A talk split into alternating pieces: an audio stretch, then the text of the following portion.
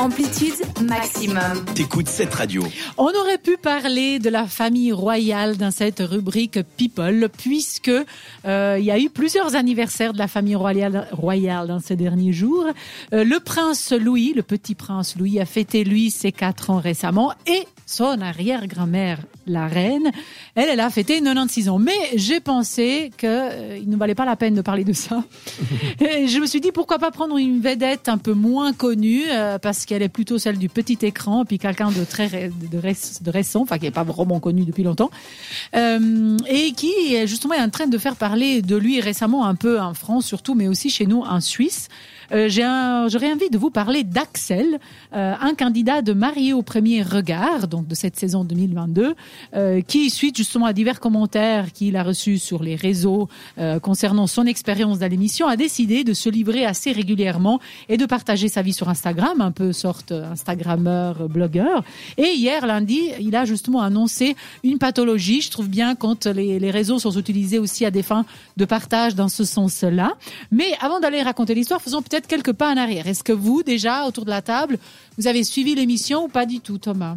Oh non. Tu connais quand même un petit peu le concept Ouais, ma euh, maman regarde, donc j'ai. D'accord, un petit Je connais peu. le concept. Johan, toi Je connais le concept et puis je vois un peu les résultats. J'ai pas trop envie de, ça me donne pas trop envie de regarder en fait, ce genre D'accord. de Tu programme. connais le concept, ok. Oui. Florence, toi, comme fille, je vais pas dire euh, femme, mais comme fille, tu regardes? Hmm, non, je regarde très peu la télé, même si, même si j'aime la télé, je précise. J'aurais du mal à marier avec quelqu'un comme ça que j'ai rencontré. euh, C'est clair, ça doit- Très brièvement. du coup. euh, oui, enfin ouais, c'est. Je, Enfin, très- c'est j'ai dit très brièvement, je dis du euh, one shot. Je, je- moi, ça me ferait très peur de marier D'accord. déjà de manière générale. Mais c'est bien comme ça, tu donnes un petit peu l'idée de- du concept pour résumer. En fait, c'est Oui. deux personnes qui, se, qui font confiance, on va dire, à la science.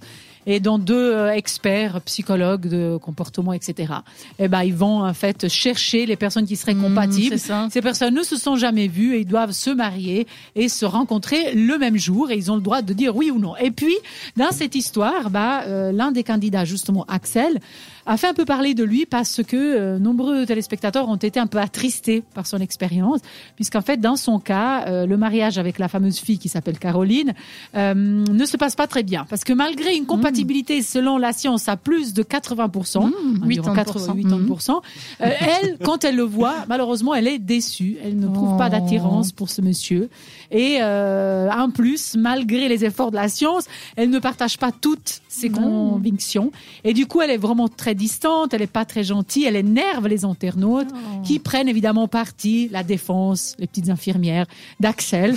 Euh, le jeune homme a donc vu son nombre d'abonnés exploser sur Instagram et commence à raconter sa vie évidemment. Alors il a commencé à parler de ses exploits sportifs, Thomas, parce qu'effectivement il est assez sportif.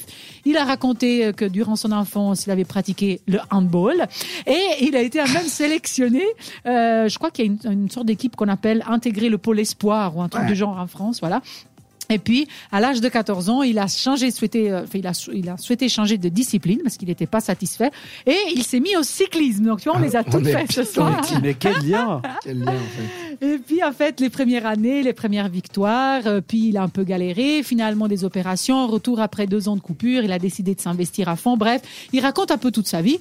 Et en 2018, euh, pleine, année pleine de réussite, encore euh, 2019, il décide de déménager suite à une déception amoureuse à la montagne. Il fait un petit peu les rémites. Les gens l'aiment aussi un petit peu pour ça au niveau des, euh, des, des réseaux. Euh, et il commence à faire de la randonnée. Tu vois, on les a tous fait, les parle. Euh, bref, c'est à ce moment-là qu'il commence à avoir des grosses douleurs. Et là, il explique qu'il a été diagnostiqué avec une maladie très rare. Je vais essayer de la prononcer correctement. Endofibrose Ah, ouais. iliaque. Iliaque, je pense. que c'est Iliac, ça iliaque, c'est comme voilà. ça, ouais. Et puis, pour continuer le cyclisme, il aurait dû se faire opérer. Et c'est à ce Mhm. moment-là qu'il a décidé d'arrêter parce qu'il ne voulait pas euh, se faire opérer. Mais le message que je trouvais sympa derrière tout ça, au-delà de partager euh, cette, cette maladie qu'il a eue, euh, c'était de faire comprendre en fait que lui, pendant longtemps, il était assez frustré comme personne puisque euh, il n'arrivait pas à se passionner jusqu'au bout d'une discipline malgré, la, malgré le fait qu'il était bon dans cette discipline. Il a découvert avec le temps, en fait, qu'il y a une sorte de, de tendance dans certaines personnes qui s'appelle le sens de, enfin le, le mot multipotentiel. Mm. Et il a découvert, je vais pas dire une maladie, mais en fait, il a voulu partager ça avec les gens pour dire, bah, ne soyez pas étonnés si, comme moi, parce que moi aussi, ça m'a frustré pendant longtemps, mais au final, ça existe. C'est des, des gens qui ont la capacité de s'intéresser un peu à tout, intensément, intensément à fond, mais d'avoir envie quand même après de passer à autre chose et pas de rester sur ça. Voilà. Et je trouvais sympa parce qu'à la fin, il a dit, euh, il n'a pas envie de vieillir et de se dire qu'il n'a pas eu le temps de faire tout ce qu'il avait envie de faire dans sa vie. C'est pour ça qu'il change et qu'il essaie autre chose. Et qu'aujourd'hui qu'il sait ça, il va très très bien, il va mieux. Euh, et puis, euh, il avait envie de dire à ses auditeurs, enfin, à ses, à ses- ses fans, on va dire comme ça, que vous pouvez tout faire et qu'il ne faut pas pour autant s'arrêter. Je, je trouvais que c'était un, un message sympa. Effectivement. Alors donc rendez-vous maintenant sur notre compte, notre compte Instagram si vous ne l'avez pas encore fait pour voter pour le débat. Quelle est la question que tu nous as posée ce soir? Interdire les prospectus papier, oui ou non Parfait, on va en parler tout de suite avec un petit peu de musique. Là tout de suite c'est Royal Blood avec Who Needs Friends sur cette radio. Retrouve Amplitude en podcast